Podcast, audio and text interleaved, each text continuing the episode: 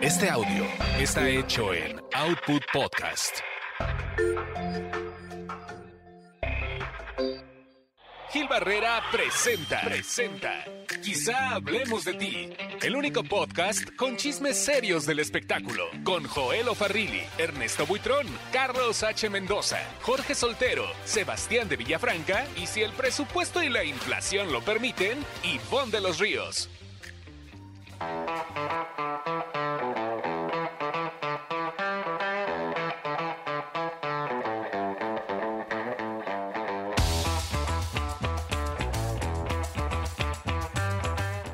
Señoras y señores, qué gusto saludarlos. Muy buenos días, tardes, noches. A, la hora que nos escuche, ya estamos de regreso. El señor eh, con el señor Joel Farrilli.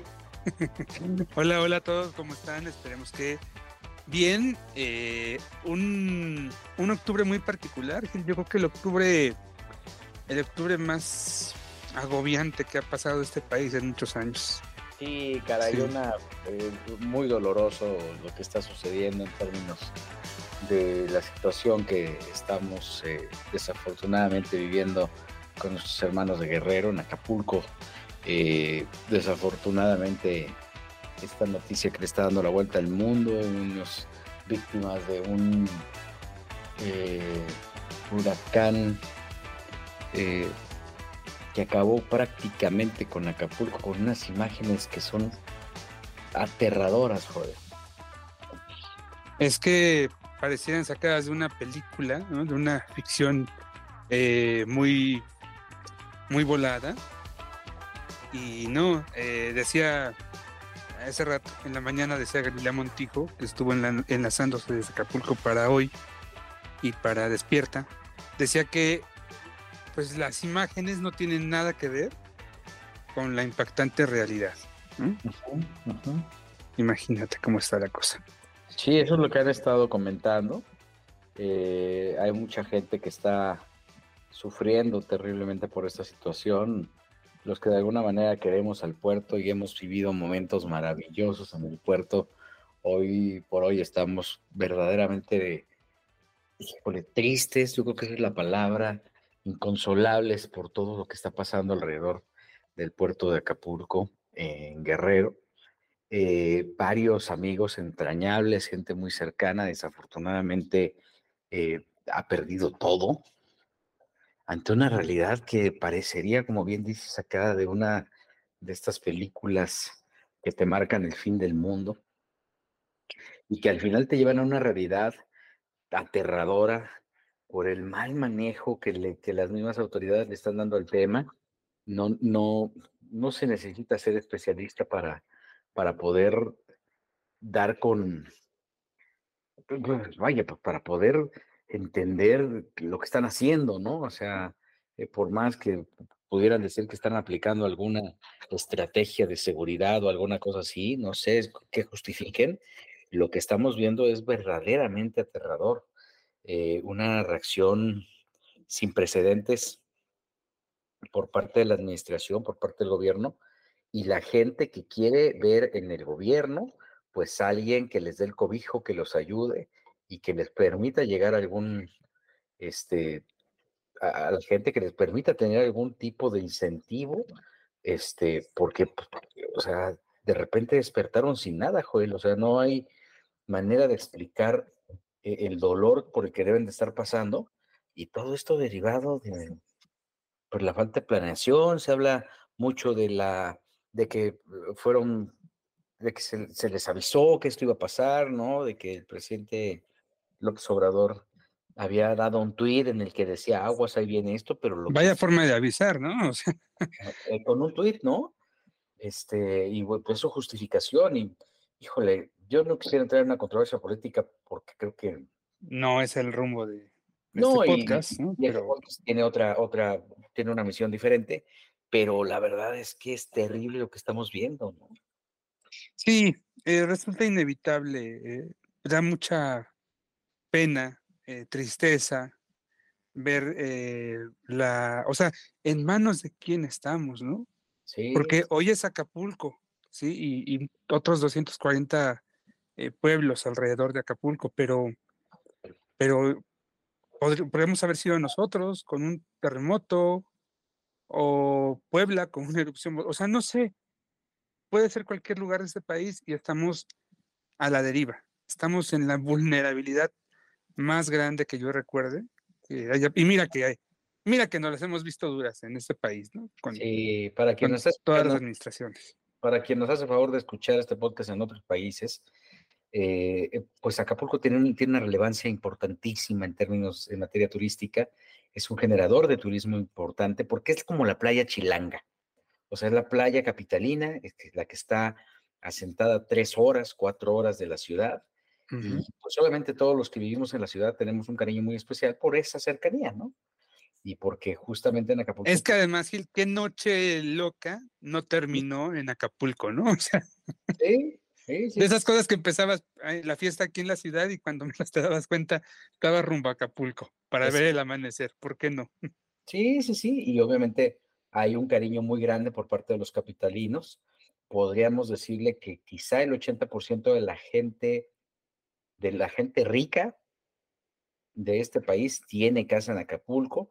Y Acapulco tenía la particularidad de que tenía entretenimiento para pobres, para ricos, para clase media los eh, puentes, estas fechas, particularmente Acapulco, siempre estaban a reventar, ¿no? Y era la segunda casa de muchos chilangos. Entonces, hoy que, que, nos enfrentamos a esta tragedia, pues estamos profundamente consternados, ¿no?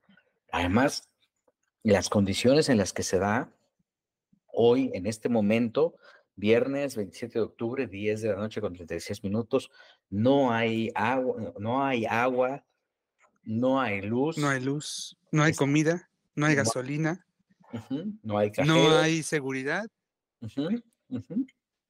Están tapados los dos principales ductos proveedores de agua potable. Entonces, las condiciones son verdaderamente terribles. Las autoridades, como bien comentas, Joel, apenas están empezando a llegar y a pesar de que el gobierno federal está diciendo que que sí se están implementando los planes, entre ellos el DN3, que es como el plan de, de, emergencias que tiene el ejército, pues lo que se ve es, es un, panorama totalmente distinto. Las versiones de la gente que está llegando a la Ciudad de México o quien, con quien, o quien tiene contactos con los medios de comunicación, hablan abiertamente de que no hay ningún tipo de condición.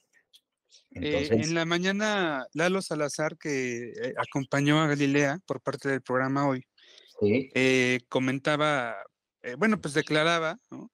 Decía él, no es cierto que la mitad de Acapulco ya tiene luz. No es cierto. Si acaso, decía él, es un 10% el que está conectado a la electricidad.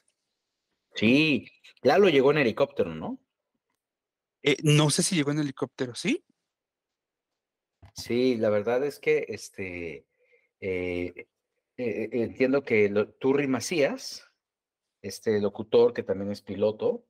Y tiene una empresa que renta helicópteros, ¿no? Sí, sí, sí. no sé si, si es de él, pero está, e, él constantemente vende, pues esto, ¿no? O sea, él promociona esto. Sí. Él se llevó a Galilea ya a la luna. Ok. Sí, porque de pronto ayer, ayer me sorprendí cuando vi a, a Galilea en Acapulco, porque yo me quedé, o sea, vi el programa hoy, ajá, y ella estaba, ella estaba en el estudio. Me parece. Ella anunció, ¿no? Al aire que se iba a ir. Ajá, esa parte yo ya no la, ya no tuve oportunidad de seguirla. Ajá. Pero sí vi que ella arrancó. Sí, de hecho se hizo viral, ¿no? Que ella había hablado con, con, con el público y les había dicho que su hijo estaba allá y sí, su hijo vivía con, con Ferreina, vive con, su papá. Y que pues se iba a ir a verlo, ¿no? Hay propiedades que, que pues no están, no, no, o sea, están irreconocibles, ¿no? Lugares, entiendo que por ejemplo Baby O este, está intacto, este, estas letras que son tan características y eso porque vi eh, que Lalo Césarman, uno de los socios, subió imágenes. Y bueno, insisto, es, está irreconocible la ciudad. Yo tuve la oportunidad de hablar con, he estado hablando con Hansel Zárate. Hansel Zárate, para quien no lo conoce, es uno de los eh, fotógrafos, pues este, más eh, principales promotores de Acapulco y justamente pues la persona que, que eh, se ha encargado de agarrar a, Luis, a las grandes estrellas por allá como paparazzi. Es, es el rey de Acapulco, ¿no? periodísticamente hablando, en materia de espectáculos, es el rey de Acapulco. Sí, sí, sí, digamos que es, es, es, es pues un periodista muy, muy respetado de la fuente de espectáculos sociales y, y Hanser está pasando por un momento verdaderamente complejo. Este, eh, él, como mucha gente, perdió su, su, su, como muchos, perdió parte de su vida y bueno, pues este, está enfrentándose a una situación dolorosísima, ¿no? Acompañado de su familia. Entonces, eh, eh, el tema de, de, de, que están incomunicados es tremendo, ¿no? Eh, yo contacté, más bien Hansel me marcó de un teléfono, de otro teléfono que me decía que, que porque su celular estaba descargado, porque no tienen oportunidad de cargar el celular. Este, no hay luz, obviamente, y obviamente hay ciertas regiones en donde salen las llamadas. Entonces, este, pues este, están pasando por un momento muy difícil. Leí ahí a, mm, León Krause, que está ahí, que la gente llegaba a la unidad móvil de Univisión para, para conectar su celular. Y había filas larguísimas para poder este, pues cargar el, el celular, ¿no? Estar en comunicación. Y bueno, no hay cajeros, no hay oxos, no hay nada. E, el, tema de la rapiña está totalmente fuera de control y con justa razón. O sea, vayan, no es justificable que se lleven un monitor, pero al final, o, una pantalla, pero al final dices, bueno, ¿de qué van a vivir? Si prácticamente toda la gente que trabajaba ahí estaba enfocada en el turismo o en los negocios para mantener esa misma, eh, me refiero a de negocios pequeños, para mantenerse así. Entonces, quien, he visto gente que critica, que dicen, es que cómo es posible que roben, qué van a hacer con eso si ni, luz tienen. Pues no, no, tienen luz, pero tampoco tienen trabajo, porque muchos trabajaban en la zona hotelera. Eh, escuchaba yo el último reporte que dio mi compañero Israel Aldape de, de Fórmula hace unos minutos antes de empezar a grabar, y él eh, estaba afuera, estaba enlazándose desde desde afuera de una tienda de souvenirs, eh, porque básicamente pues, la rapiña alcanzó hasta a esa tienda, ¿no? Una tienda pues, donde seguramente había playeras, este, llaveros, eh, lentes, ¿no? Eh, bloqueador, sombreros, bueno, pues hasta esa tienda fue saqueada, ¿sí? Sí, es, es producto de la desesperación. La desesperación, y volvemos a lo mismo, joven, ¿de qué van a vivir? ¿sí? Toda esa gente, ¿qué va a hacer? ¿No? Porque hasta el momento, pues no hay ninguna, o sea, a pesar de que dicen, ya estamos empezando a darles de comer y, o sea, este evento fue el sábado, eh, perdón, el martes, ¿no? Sí. Un martes en el que también, pues, este, el nombre de Fernanda Tapia eh, trascendió de una manera importantísima, de, perdón, Fernanda Familiar, de una manera importantísima porque Fernanda estaba en el puerto, ¿no? Así es, ella había llegado a trabajar para una convención de mineros. Eh, entiendo que incluso ella salió en el último vuelo, que, ese día salió de México para Acapulco. Y bueno, pues le tocó en el hotel.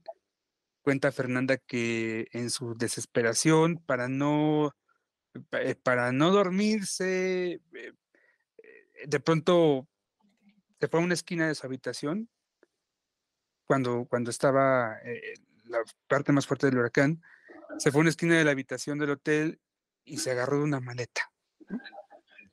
Y ahí estuvo agarrada una maleta y cuando escuchó que eh, afuera de su cuarto pasaba gente, pues como pudo abrió la puerta y dijo, sáquenme de aquí. Ajá rescate. Sí.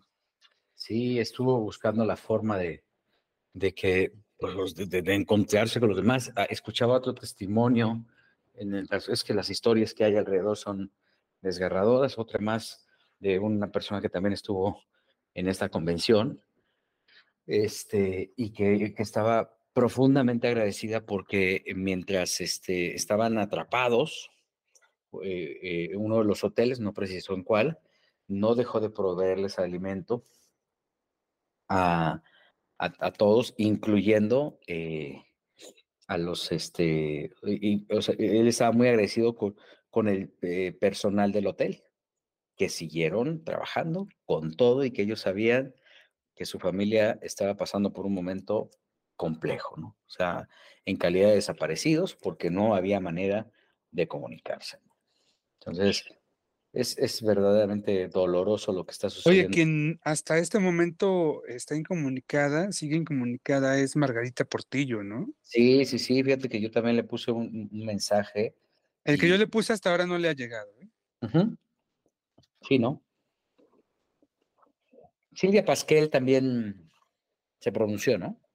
Sí, eh, fíjate que el miércoles, Ventaneando eh, dijo que, que al parecer Silvia ya había llegado a México, que llegó la semana pasada, en el vuelo en el que llegó también su nieta Camila Valero, y entonces eh, que apenas había pisado suelo mexicano, se había dirigido a su casa de Acapulco, que ya sabes que, que le encanta, que le disfruta mucho, y que ahí le agarró, ahí le agarró el huracán, eh, y le dijeron que estaba incomunicada, pero ya sabes que de pronto se tergiversa todo, y entonces, eh, en lugar de incomunicada, muchos medios empezaban a decir que Silvia Pasquel estaba desaparecida.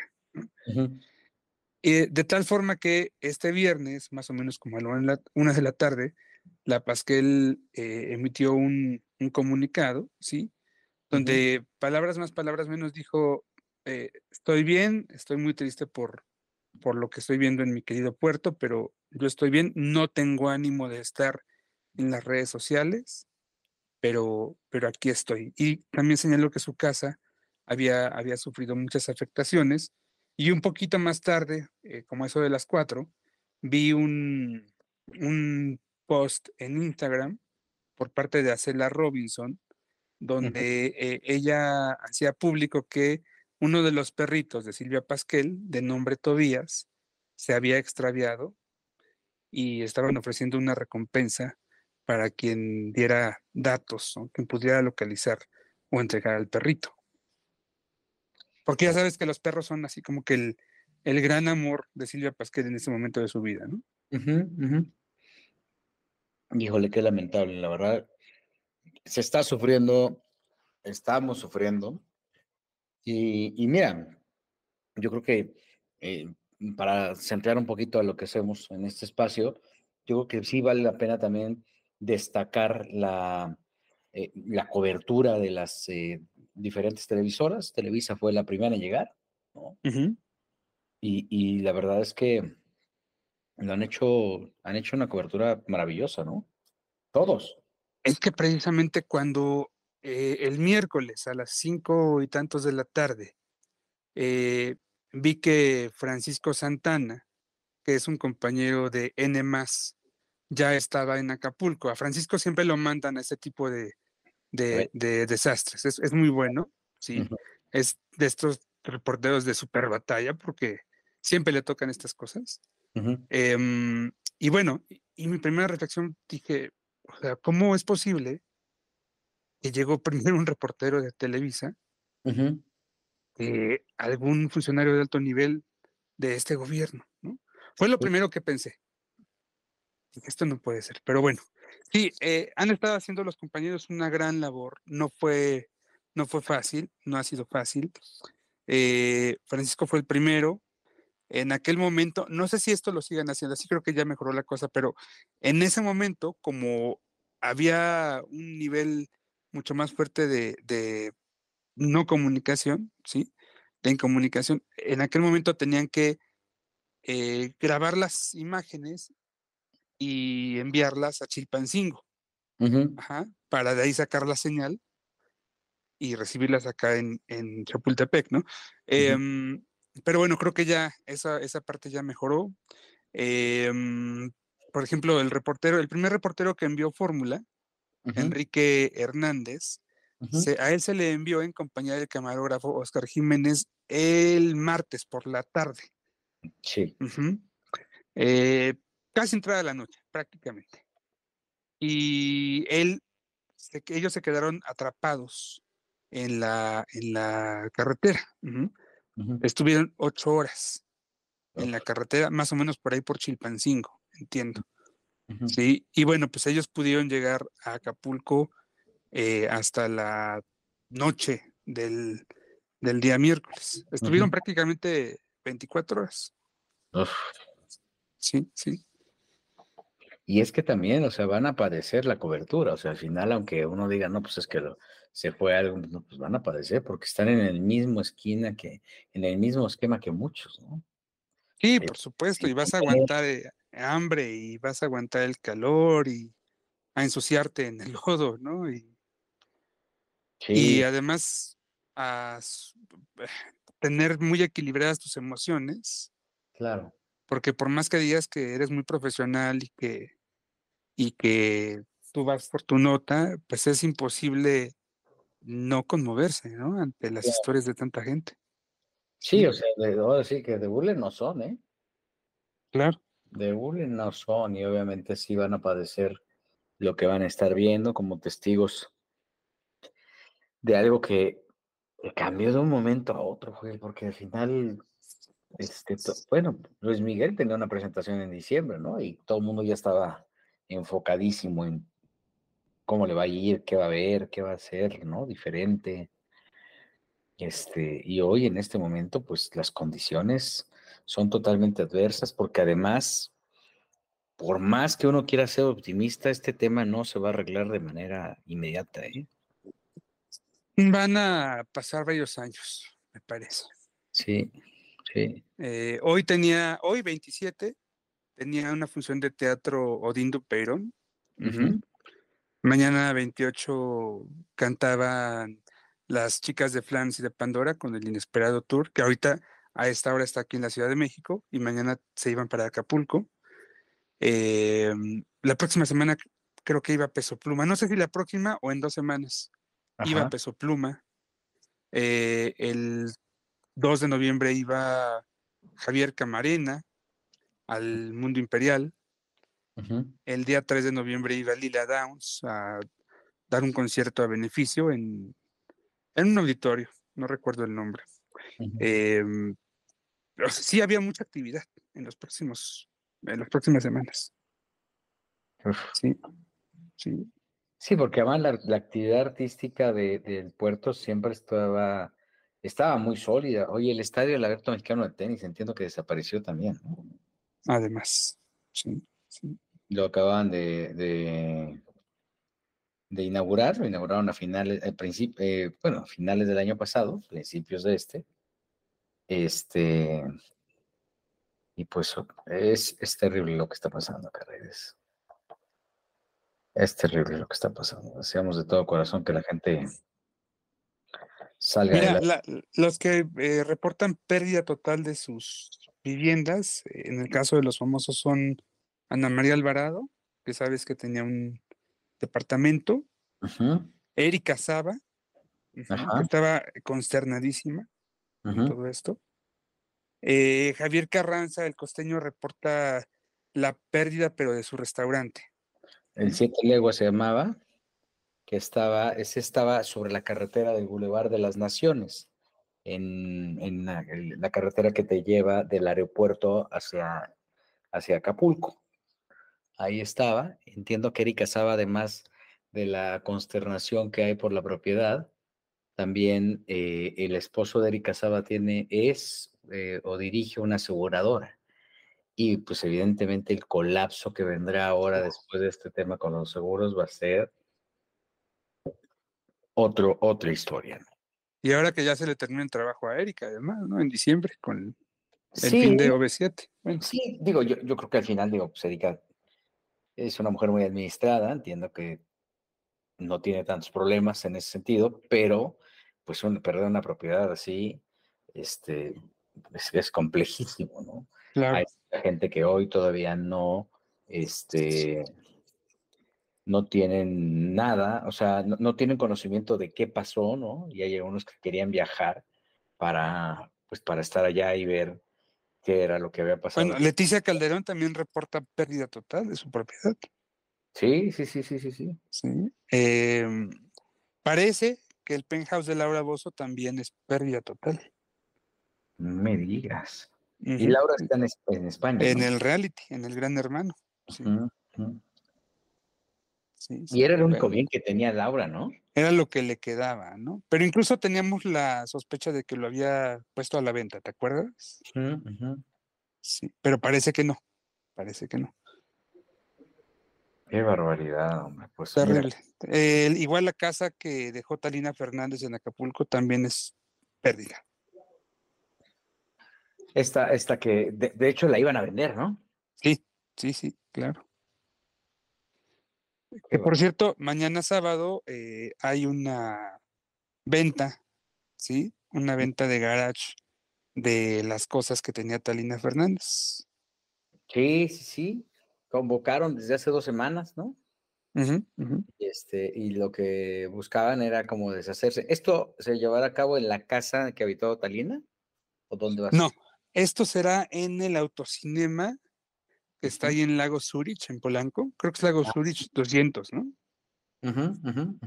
Ahí, ahí será. eh, habrá libros, vajillas, este, trofeos, eh, fotografías, un poco de todo, sí.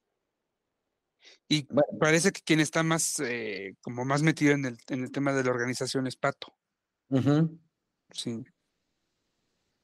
Qué barbaridad. Y, y regresando al tema de Acapulco, también te cuento que la, la antena de transmisiones de Fórmula pues, se cayó. Sí, sí, sí. Y que, que estaba hecho como para categoría 4, ¿no? Sí, sí, sí. Y no, no aguantó. Una antena de 80 metros. Qué barbaridad. Qué barbaridad. Pues deseamos de todo corazón que salgan adelante. ¿Cuál, cuál ha sido tu mejor noche en Acapulco, Gil? A ver, vamos a hablar, a tener recuerdos bonitos de Acapulco. Hoy he tenido varias. Acapulco me ha dado, insisto, muchos momentos de felicidad. Este, ahí tuve unos premios TV y novelas, por ejemplo. Este, ahí, eh, ¿qué más? Bueno, de, manera personal, eh, tu- tu- tuve muchos mu- eh, muy buenos momentos por allá. Había una ocasión en la que, junto con Norberto Campos, este, pues no- nos íbamos de las, o sea, terminamos de trabajar 10, 11 de la noche de la ciudad y nos íbamos a Acapulco a recorrer los antros y cuando también, pues la ciudad estaba, bueno, todo el trayecto Me era mucho. tocó todavía la colita de, de cuando podías caminar por la costera a las 3, 4 de la mañana sin ningún problema. Sí, sí, sí, era, era, Y pura música, puro ambiente, una cosa sí, riquísima. era muy agradable esa, esa etapa, ¿no? Este, insisto, eran momentos muy padres, ¿no? Y pues mira lo que está pasando. Eh, mm, eh, la primera vez que entré al Baby O, por ejemplo, pero ah, una vez me acuerdo que fui a hacer, no me acuerdo qué fui a hacer. Fue, fue a hacer un, un- regularmente como reportero, pues cuando te mandan la primera vez a Acapulco, lo, lo más recurrente en su momento, pues era ir a ver Luis Miguel, ¿no? Ajá. Este, a ver qué hay y cómo. A ver si podías entrar a la casa, ¿no? Era como que la Sí, expectativa de siempre. sí. Entonces, este, me acuerdo que una vez íbamos eh, Armando Mota, eh, es un fotógrafo, y yo estábamos esperando, eh, fuimos a hacer un reportaje, ahora verás, de una, de una telenovela que se llamaba La Casa en la Playa. Claro, con López Tarso, Mariana Levy, No, es Cintia Clitbo era. también estaba Cintia. Este, producía Enrique Gómez Vadillo. Eh, y entonces eh, fuimos a hacer eh, es- la locación y todo ese rollo, y ahí estuvimos. entonces, cuando teníamos tiempo libre, como estábamos muy cerca de, estábamos hospedados en la playa Bonfil, que era la, eh, ahí se, se hizo la, la telenovela, este, estabas muy cerca de la casa de Luis Miguel. Ok. Esas, nos fuimos Mota y yo a ver qué encontrábamos en la casa de Luis Miguel.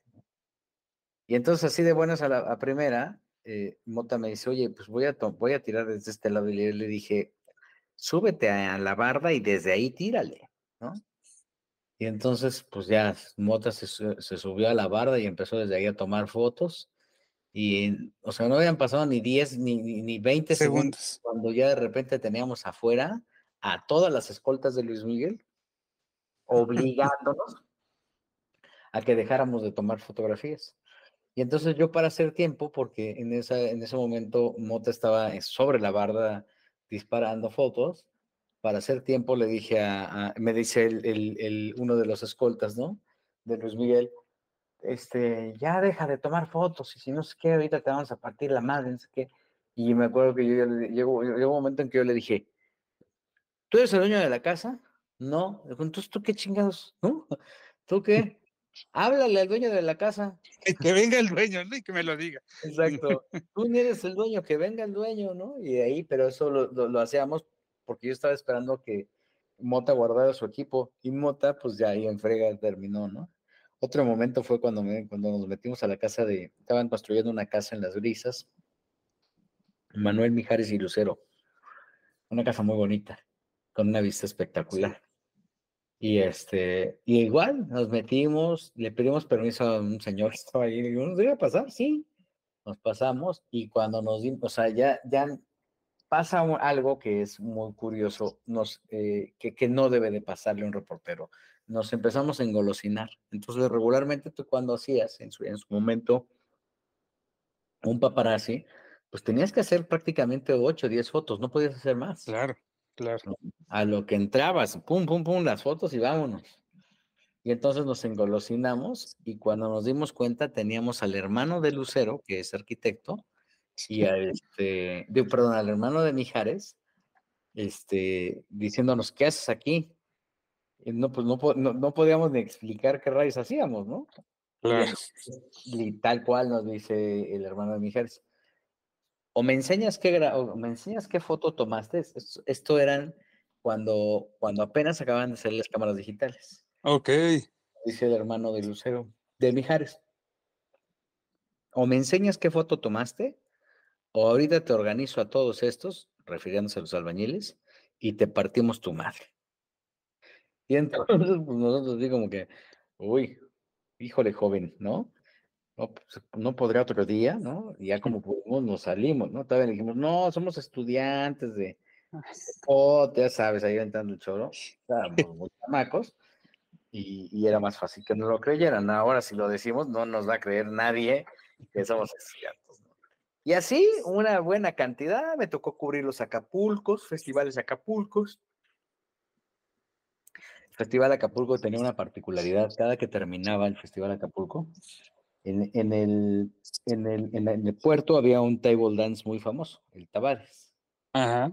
Y entonces cada fin de festival se hacían, se organizaban una buena cantidad de reporteros y se iban al Tavares, a, digamos que a, a sacar todo ese estrés, ¿verdad? Que, Esparcir, a entretener, a desestresar. Y entonces, pues, ahí este, veías una personalidad que no conocías de los reporteros. En fin, me tocó un homenaje con Raúl Velasco, este, los últimos homenajes que, le hicieron a don Raúl, uno que estuvo organizado, producido por Televisa, pero que TV y Novelas tuvo una aportación importante. Me tocaron varios premios de novelas, me tocó hacer Piel de Estrellas. Profesionalmente, insisto, yo le debo mucho a Acapulco este, personalmente sí me invada, me invade una tristeza enorme, porque lo que, dijimos hace un momento no va a ser un proceso fácil y, y, es muy probable que, que, esto dure muchos años, ¿no? Seguramente. Ojalá que no, pero, pero sí se ve un camino bastante, bastante largo, que seguramente la gran responsabilidad se la van a dejar a la siguiente administración, ¿eh? Sí, para poner un poco en contexto, quien no está en México, pues en, eh, eh, el próximo año empieza, eh, se convocará a, bueno, no se convoca, vienen elecciones presidenciales, entonces pues es un muy buen motivo como para hacer... Estamos a un año, ¿no? De que se vaya el, presidente, porque además creo que se va antes de, diciembre, que es cuando tradicionalmente se va, cada seis años, en diciembre. Creo que este año se va en octubre, ¿no? En este sexenio. Exactamente, se va antes. Y bueno, pues este, aparentemente también se estaba criticando mucho que el, el, comportamiento que, este, que tenía el presidente era este, pues con, con, miras electorales, ¿no? Y eso obviamente tiene muy indignada a cierto sector de la sociedad, incluyendo a Giovanni. ¿Viste a Giovanni que, que ya es este comentarista político con Adela Micha o que era, no sé a qué rayos fue con Adela Micha? El Giovanni que yo creo. Giovanni Medina. Ajá, no me digas. De hecho, ahí se echó un tiro con Juan Ignacio Zavala, se llama, el que, el que es cuñado de, del expresidente Calderón. Sí. No, no, no, se, se un agarrón ahí horrible. Más bien Giovanni solo, porque Juan Ignacio Zavala pues no le dio mucho vuelo. Digo, yo contigo no hablo porque no te entiendo, ¿no? Entonces, porque tienes un nivel de debate muy bajo o alguna cosa así. Porque Giovanni llegó con la espada desenvainada, ¿eh? Llegó dispuesto a, a todo. Este, Giovanni Medina, muy cercano a la 4T, por cierto. Sí, aparentemente, no, sé exactamente qué, qué función tenga, pero pues estuvo apoyando mucho a Claudia Sheinbaum y estuvo hablando de maravillas del presidente. primero estuvo con Marcelo Ebrard, porque recordarás que un hermano de Giovanni trabajaba en la Secretaría de Relaciones Exteriores. Sí, entiendo que también su, su padre este, el padre de Giovanni también es, pues, un, digamos que maneja, entiendo que, no sé, un grupo, una, una agrupación de gente que es muy cercana al partido del poder. Y bueno, pues, este, Giovanni lo heredó y, y ahí está en eso, ¿no? Digo, cada quien, ahora sí que cada quien sus, sus preferencias. Hay un sector importante y hay otro sector importante de comunicadores que, que estén conforme con lo que ha hecho el presidente López Obrador y hay un sector importante de la sociedad que está molesto. Y bueno, pues hoy se presenta esta situación y este y vamos a ver qué sucede. Ya ni me acuerdo por qué llegamos con Giovanni Lara, con Giovanni, Giovanni Medina. Eh, por el tema del, de que el presidente ya se va en un año. Ah, sí, es cierto. Entonces, pues bueno, este, eso es lo que está pasando. Las televisoras estarán reportando puntualmente qué es lo que van a hacer eh, en función de, de estas eh, de, esta, de, esta tragedia y de la rehabilitación del puerto. Eh, el tema es complejísimo, los cuerpos no los pueden levantar, por ejemplo, porque no hay suficiente gente, no hay funerarias, vaya, no hay ni cal. Regularmente en este tipo de, tragedias, a los cuerpos que ya, que ya están desafortunadamente sin vida, a las afueras o en algún lado específico, pues les ponen cal, ¿no? Para, la para que la descomposición, eh, entiendo que sea más rápida y no sea, no, no, huela. Y, y, pues eso no, no está ocurriendo, ¿no? Aunque también pues desde la perspectiva del presidente de la República, eh, pues no, hubo más, no hubo más de 30 muertos, ¿no? hubo tantos muertos, como él lo dijo en la mañanera. Aquel siempre tiene otros datos, tú sabes. Sí, sí, sí, sí, sí. Vamos a ver qué sucede. El mundo imperial, por ejemplo, no sé en qué condiciones está, pero, pero pues estamos hablando de un centro de espectáculos que tenía una gran inversión en equipo, y todo eso, si es que, si es que pasó algo, pues todo eso se perdió. Claro, claro. Entonces.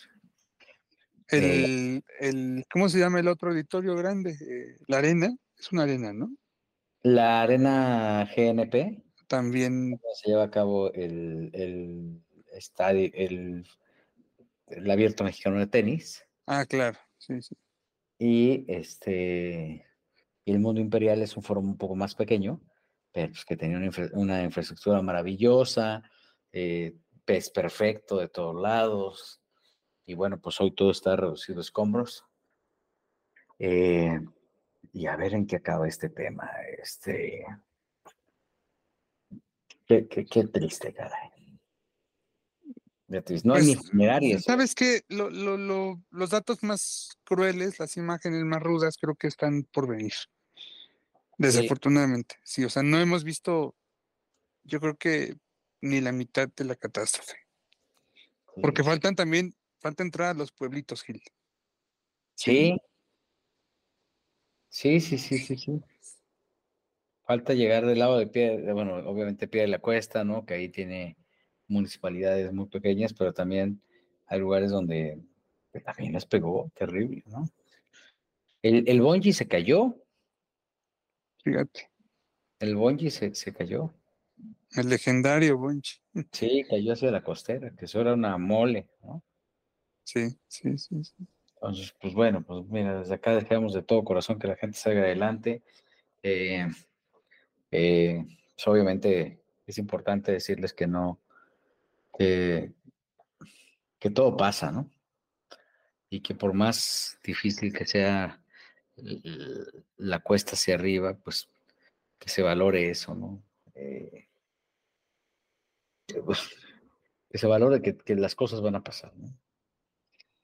Claro. Pero, bueno, pues no queda más que mandar un abrazo y, bueno, quien esté en posibilidad también de ayudar de alguna forma, pues que lo hagan. Hay muchas formas. Bueno, entiendo también, por ejemplo, que el tema es tan claro, tan, tan, tan, eh, el tema es, es- es- tan, en- tan, eh, tan co- complejo que, por ejemplo, los, eh, los sensores que activan la alerta sísmica también están afectados. Sí. Este, Fueron 27 los sensores afectados. Vamos a ver en qué acaba este asunto. A ver en qué acaba este asunto. Bueno, Este, Vamos, cambiando de tema, mi querido. Fíjate que hubo, qué, qué controversia tan, tan particular hubo alrededor de las estrellas bailan en hoy, con una declaración muy desafortunada e innecesaria de Emma Pulido. sí, eh, esto fue precisamente el jueves, en la emisión del jueves, mientras pues Galilea, eh, yo creo que ya se había ido, no sé, pero bueno, fue ese día que Galilea tuvo que salir del programa para ir a Acapulco. Eh, pues de pronto, de pronto sí, este, resultó que baila Tefi Valenzuela con el borrego. Y bueno, pues luego viene la parte de, de los comentarios por parte de los jueces. Y ahí empieza la maestra Emma Pulido. Y en una de esas le dice a- borrego Nava que "Mm, necesito que hagas algo, ¿no? Porque eh, le dijo algo así como que eres, eres muy gris en las redes sociales. No sé qué, no sé qué palabra usó. Eres muy gris en las redes sociales, pero haz algo, lo que sea. Haz algo con Tefi.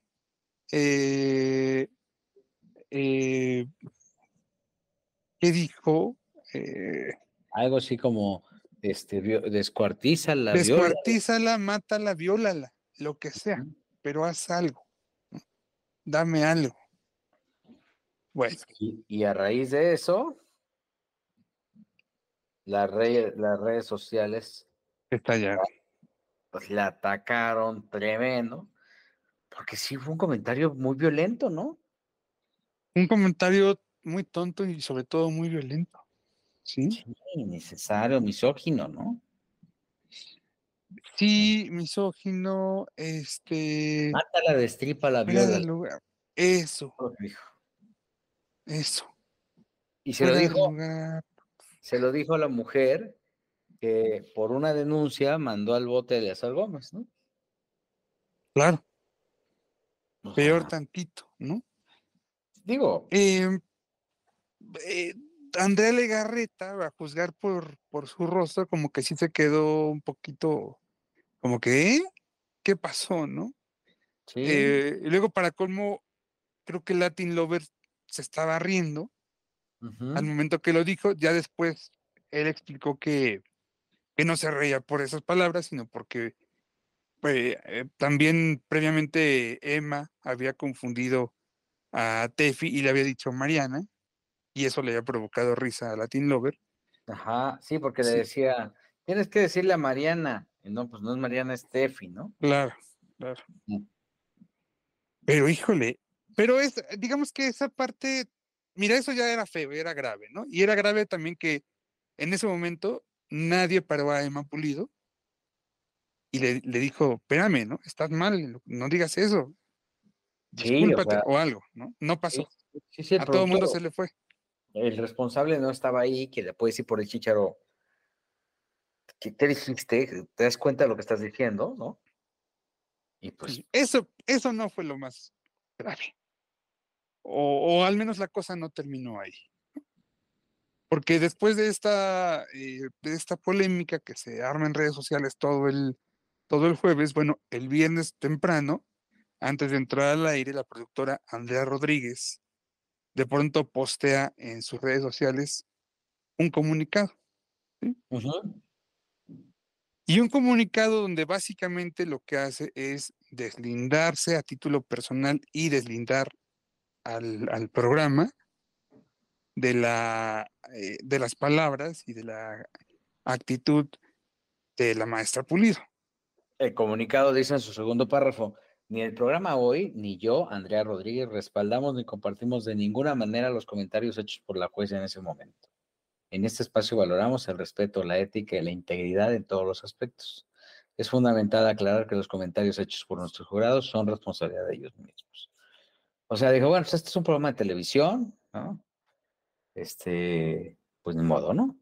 Entendemos la indignación y preocupación que estos comentarios han generado y queremos asegurar a nuestro público que esta situación no se tomará, no se toma a la ligera. Ofrezco una disculpa sincera a Tefi Valenzuela como nuestra audiencia, como a nuestra audiencia, porque al ser un programa en vivo y estar finalizando, no se tomaron las medidas, las acciones debidas al momento.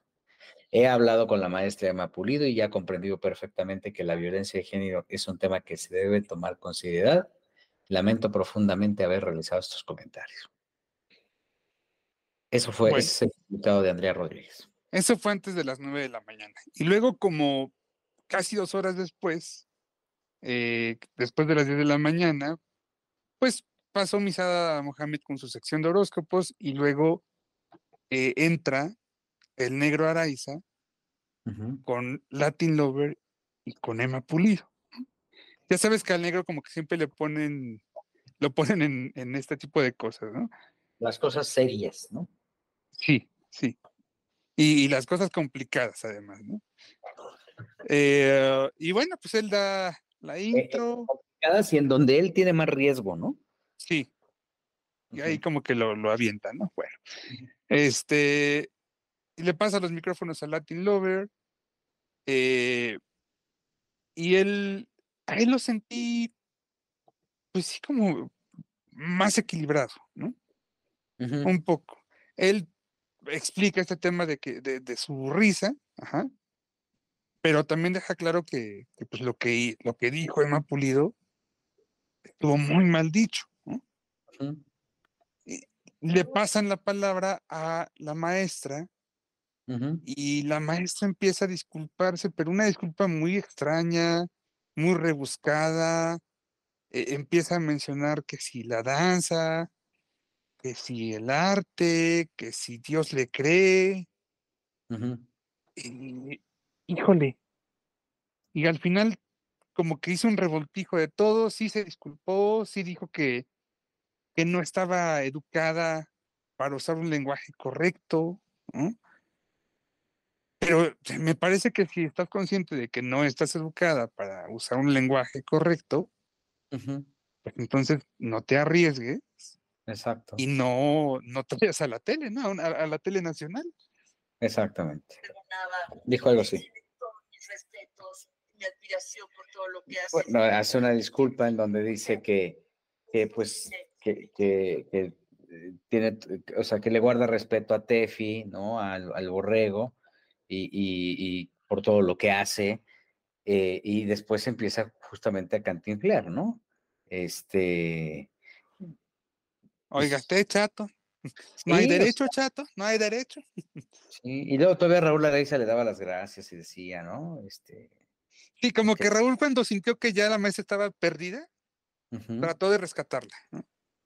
Sí, sí, sí. Entonces, este, ya después habló Latin con, con ellos, ¿no? Decía que, que pues lo siento mucho y ayer yo no me reí de lo Ah, que porque pensaba. además en su disculpa la maestra dijo que el, que el público, o sea, que era una, una- que lamentaba que el público lo hubiera malinterpretado. Y entonces Latin le dice, no, es que no se malinterpretó. Lo que tú dijiste está mal, es incorrecto. No es que se haya malinterpretado. Sí, sí, sí. Pues lo, lo- lo hizo mal, ¿no? Luego dijo, ¿no? Que, que, que él se llevaba bien con Dios y que Dios le cree, ¿no? Te digo, o sea, empezó a decir un montón de cosas que francamente eh, no venían al caso. Ah, qué lamentable. Pues, pero, Y- a ver. Y otra cosa, me parece que la producción debió ser más, más, tomar decisiones más severas respecto a Emma. Claro, cuando menos una semanita de Una descanso, suspensión, al menos. ¿no? Y sí Entonces, mandarla a un curso, ¿no? O sea, Pues hay que esperar la reacción de Conapred, ¿eh? Hay que esperar la reacción de Conapred. En una de esas dice, este, ay, de veras, todavía tengo un poder como para hacerlos, este, que tomen un curso, ¿no? claro. Pero, híjole, para mí sí, sí fue muy triste. ¿Y ¿Sabes qué? Me, molesta tanto la ignorancia. Y aquí, pues, Pues- hay que, hay que reconocer que doña, doña Emma, pues, no es una mujer muy joven, que digamos, y obviamente tiene un concepto completamente diferente, diferente al, al, a- al- al actual, ¿no? Claro. Cuando dijo eso que la... Eh, da- hace 20 había- años no hubiera pasado nada con esto. ¿no? Cierto. Oye, que también dijo que la, que la danza sirve para, para, para dar consuelo, ¿no? Sí, O sea, una cantidad de cosas tremendas e innecesarias. Este, a ver en qué acaba. Yo coincido contigo, Joel. Yo creo que debieron haber tomado medidas mucho más estrictas. sí, por supuesto. Eh, empezando por el comunicado, ¿no? Que me parece que el comunicado también tuvo bastantes. Vaya, no fue el comunicado que debió ser, ¿no? Con, con la seriedad, con el respeto, con los términos, no sé. Ay, pues qué lamentable. Y, y de por sí ya el, eh, las estrellas bailan en hoy, ya se había visto, visto envuelto en la polémica la semana pasada Ujú. con el tema de Dani Parra, ¿no? Sí, sí, sí. También, ¿no? Porque la acusación que había en contra de, de Andrea Rodríguez, concretamente por el programa hoy, es que este, con el respaldo que le daban a Dani Parra, hoy estaba favoreciendo este, eh, pues la, la postura de alguien que aparentemente habría cometido un delito, que, ya fue juzgado, pero Sentenciado. Mm, sentenciado, pero este, pues bueno, pues el, el- el tema ya, ya- tiene visto por parte de las autoridades. ¿no? Claro. Y bueno, a raíz de eso le llovió a Dani y le llovió el programa hoy, ¿no?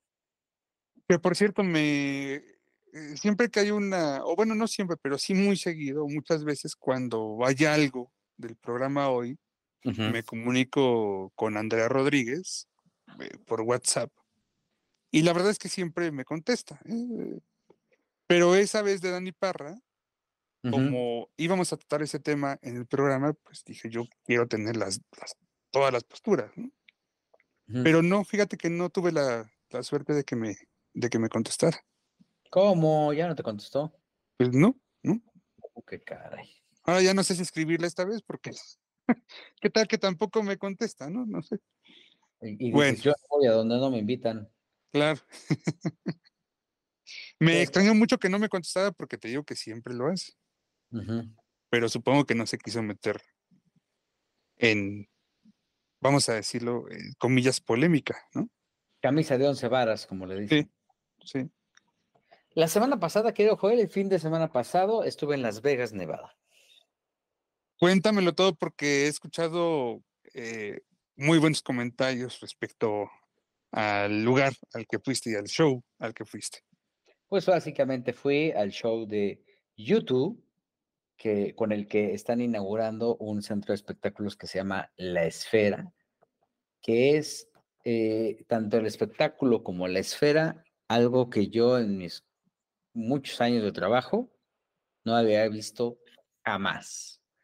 Una eh, pantalla eh, en forma de esfera es lo que te recibe cuando llegas y después empiezas a ver toda la definición. Hay un momento en que muestran en la pantalla toda la ciudad de Las Vegas en tiempo real. ¿Y por qué no? Eh, la gente que estaba operando eso, eh, eh, ahí yo ya me perdí un poquito. Ahí está, es que de repente pensé que ya no me escuchaba. No, no, no, adelante. pasan unas, unas imágenes maravillosas en la esfera y cuando la gente lo está, está viendo, ponen, por ejemplo, de fondo las, las Vegas, Nevada, y de repente empiezas a ver Las Vegas eh, en tiempo real y después empiezas a ver cómo desaparecen los edificios para convertirse en desierto. Ok. Entonces, eso se ve sorprendente. Y así todo el espectáculo está lleno de animaciones, de figuras, este, impactantes, con una, una, bueno, se ve hasta lo terso de la piel de, de lo que se presenta. O sea, todo es espectacular. en términos de definición es espectacular. El sonido es único. Es más, platicando con Jordi Rosado, estábamos tratando de ver por dónde diablos entraba el aire acondicionado, porque ni, lo sientes. Y es un lugar para, para, me parece que son 17.500 personas. En, ¿Tú fuiste al show de qué día? Yo fui, yo fui al show del viernes YouTube está haciendo show miércoles, jueves, viernes y sábado. ok, estaba, ¿qué tan lleno estaba? No, no, no, no, o sea, sold out. Ok. O sea, no, todo lo que ha presentado son sold out. 17 mil personas por noche. 17 mil personas por noche, llevaban ya 26 presentaciones y abrieron, creo que otras 12 presentaciones más esta semana, a, principios de, esta semana, creo que en el show del miércoles, estuvo Lady Gaga con ellos. Sí, sí, sí. El, el, primer show, el primer show estuvo Paul McCartney. Y es una cosa impresionante. Oye, ¿y qué tan cómodo es? Muy, muy cómodo. O sea, tiene sus sillas normales de conciertos, pero muy espaciadas porque ahí las hacen pues para gente muy alta. Sí. Entonces. O sea, yo no sufriría, ¿no? Entonces, no, no, no, no. Yo que tengo piernas muy largas, ¿sí? No, no, no, no, no, no, no. Al contrario, o sea, creo que estarías contento porque te están tomando en cuenta. Eh, sí, que es una cosa que siempre critico que aquí como que hacen este todas las, las butacas para, para personas con piernas cortitas. Ahora. Pero no es mi caso. no es mi caso, definitivamente. No, no, Oye, no fue, ¿qué tan caro es? Eh, hay boletos desde 300 dólares que son, están en la parte de hasta arriba, que yo no. Hay boletos de 500 dólares. Hay boletos de 1000. No, tú fuiste a primera fila, por Dios. Yo estaba en la zona de, de 500 dólares. Ok. Eh, y es que están divididos porque, por ejemplo, en la fosa, hay una fosa donde está la gente de pie viéndolos ahí creo que también cuestan 500 dólares. Ya. Entonces, este, yo creo que, digo, son 10 mil pesos, pero creo que para, las, para la, dimensión del espectáculo es bien accesible. ¿eh? ¿Cuál es el mejor momento del show? No, no, yo no, híjole, es que el principio es muy bueno, el final es extraordinario, después cantan One, ¿no? Este clásico. Wow. Este, eh, hay un momento en el que es, hay un set de seis canciones en donde se apaga la pantalla. Y entonces ahí luce el grupo. Ok. Este, escuché a alguien me dijo que Marta de Baile había dicho que el escenario era muy pequeño y no lo sé si sea muy pequeño, pero yo creo que se ve muy bien y, y- y no necesita ser un escenario, digamos que la boca del, del escenario no es la del Auditorio Nacional, es como, es como si tú le pusieras una pantalla al, al Palacio de los Deportes. Ah, ok. O sea, una pantalla de del, piso al, al, al techo, tres cuartas partes. Sí. Es, es verdaderamente una, un- una locura. Una locura. El merch, este merchandising que te venden afuera, pues este, todo está, las playeras cuestan 50 dólares, por ejemplo. Muy bien. No lo sientes tan, pues, tan agresivo, ¿no?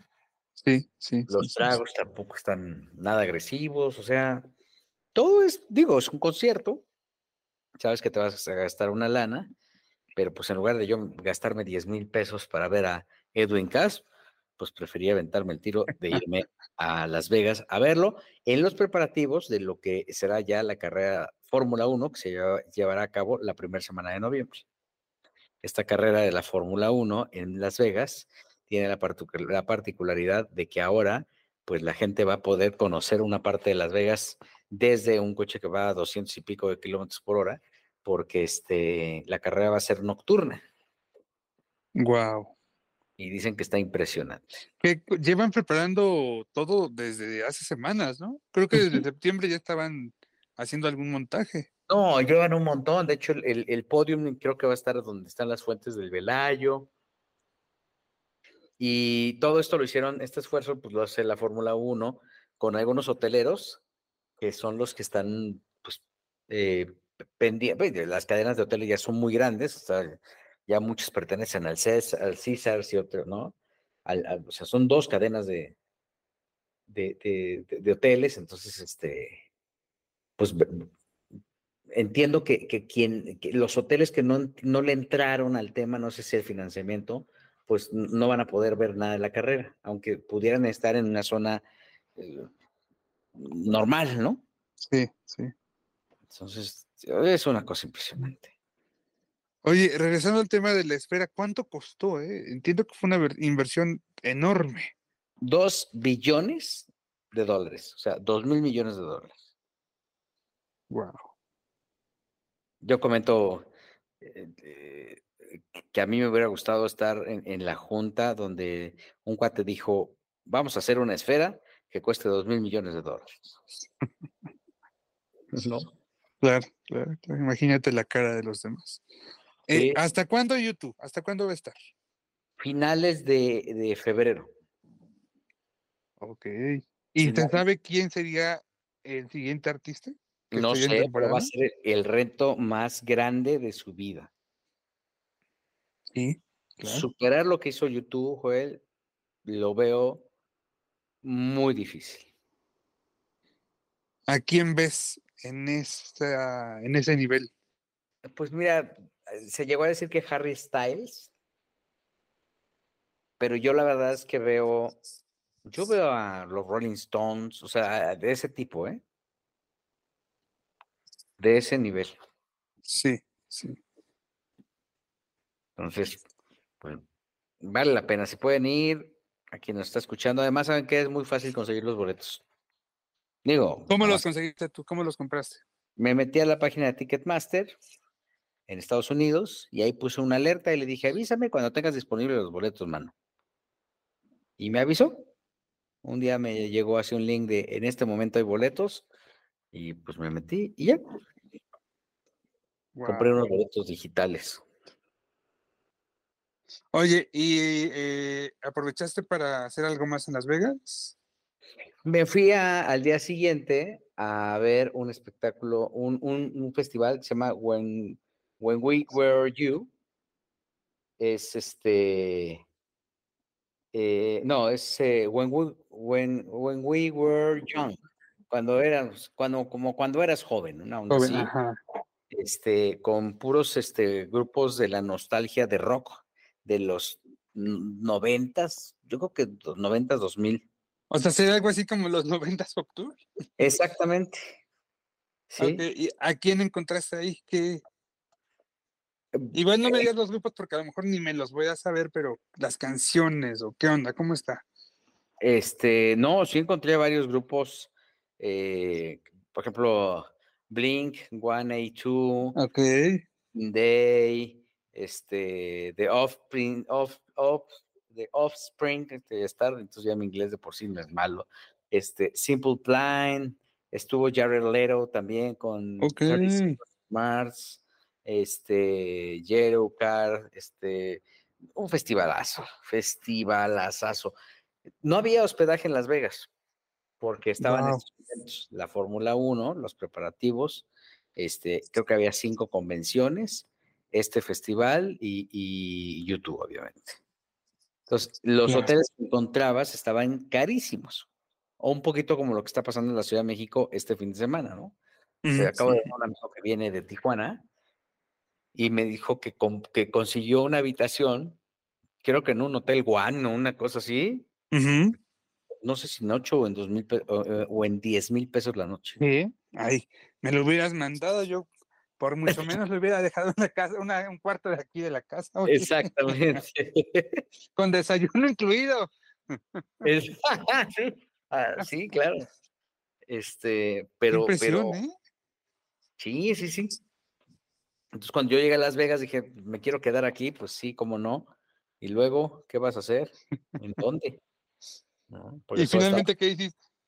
¿Dónde pernoctaste? un Airbnb, Ah, ahí en un Airbnb que me, que me quedaba cerca de donde, de, de donde yo así, e- en la casa que era de Michael Jackson. Sí, claro. Una casa que cuesta dos millones de dólares, me parece. Ah, La estaban vendiendo, me dijeron. Entonces, Pero pues sí, este, el fin de semana muy activo, mi querido Joel. Oye, pues qué bueno que te fuiste y qué impresionante este, este rollo de la espera. Y a ver a quién nos ponen ahora, después de YouTube. Y regresando de ahí, de ese viaje, me fui al homenaje que le hizo TV y Novelas y Banda Max a los Tigres del Norte, en donde tú también tuviste la oportunidad de estar. Oye, qué gran noche pasamos los, los convocados, porque éram- éramos, realmente un grupo eh, muy pequeño. de era una cosa muy íntima, como muy de, muy de industria, muy de amigos. eh, un homenaje que se llevó a cabo en la Fundación Sebastián eh, sobre la Avenida Patriotismo, ¿sí? Sí. Em, y la verdad es que una noche maravillosa. eh, para empezar, tuvimos una recepción muy amena, eh, porque tuvimos un buen tiempo para convivir entre industria, entre, entre conocidos, colegas, amigos, ¿sí? Y Sí, saludabas a mucha gente a la que no, a la que no veías igual hace un rato, ¿no? Y gente del regional, ¿no? O sea, estaba Edwin Luna, estaban ahí los cardenales. Con su señora, Edwin Luna con su señora. ¿sí? Sí, sí, sí. Estaba Miguel Martínez, Ajá. Ajá. Estaba Toñita, Toñita la negra de oro, con, creo que era su esposo, ¿no? Es su novio. Ah, mira, sí, sí. Eh, Hola, aquí no estaba bien chiquillo. Es más chico que Toña. Ah, mira. Estaba. Pablo Castro de, del Paseo eh, de la Fama en Las Vegas. Ahí estaba Pablo con Gabriel Salas. sí, Sí, que es como el vicepresidente, ¿no? Exacto, exactamente. Estaba nuestro Ernesto Buitrón, fíjate. Ahí sí estaba Ernesto Buitrón. Ah, es- ahí sí llegó, ahí sí llegó. Ahí sí llegó, pero como es hijo consentido de los Tigres, por eso fue. Y, y bueno, eh, te digo que la recepción. eh, ah, llegó Gustavo Adolfo Infante también. Gustavo, sí. Martín Fabian. Martín Fabian, sí. Estaba Mapache. No, no estaba Mapache, no, no, Andrés no. Salazar el Topo. El topo, perdón, perdón, El perdón. Topo es el director de, De la mejor. Pollo. Ya no supe si llegó, si llegó este Gabriel eh, Escamilla. Escamilla. Eh, Entiendo que no llegó, pero estaba también este el Pollo de la que buena. el director de la que buena, sí. Sí, sí, sí, estaban ejecutivos de radiorama, estaban gente de agregadoras, de, de, de, digi- de música digital, estaba gente de algunas de las plataformas también. O sea, la verdad es que sí se convocó un buen número de, de personajes de la industria. Y como bien dices, el ambiente estaba muy padre, ¿eh? Había mucha camaradería.